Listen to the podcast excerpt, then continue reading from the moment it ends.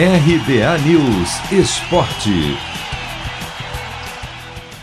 Depois do Red Bull Bragantino na segunda-feira, nesta terça caiu mais um invicto do Paulistão Sicredi.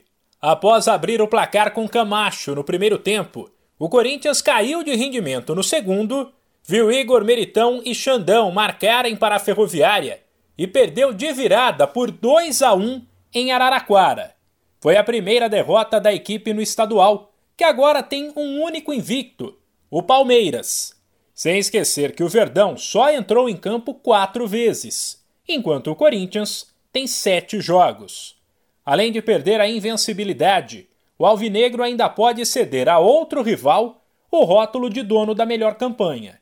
Estacionado nos 14 pontos, o Corinthians nesta quarta será ultrapassado na classificação geral pelo São Paulo, que tem 13. Isso desde que o tricolor pelo menos empate com o Guarani. Sem esquecer que o técnico Hernan Crespo deve mandar a campo uma equipe mista no duelo que começa às nove e meia da noite no horário de Brasília, no estádio do Morumbi. O São Paulo lidera o grupo B com 13 pontos contra 10 da Ferroviária, que faz uma ótima campanha e ainda tem um jogo a menos que o tricolor.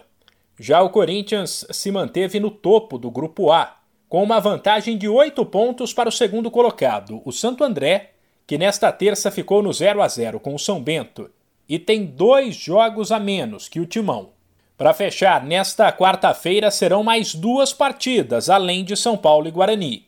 Oito da noite, o pior time na classificação geral do Paulistão Sicredi, o São Caetano, recebe o Novo Horizontino.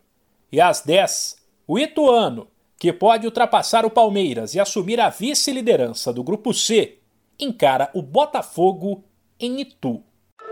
Chegou a hora de separar a camisa da sorte, preparar o churrasco e vibrar com o seu time. Chegou a hora de curtir os clássicos do Paulistão. Paulistão Sicredi, o clássico dos clássicos. O torneio de futebol mais tradicional do Brasil conta com o patrocínio da primeira instituição financeira cooperativa do país. E você também pode contar com o Sicredi. Acesse sicredi.com.br e abra sua conta corrente. De São Paulo, Humberto Ferretti.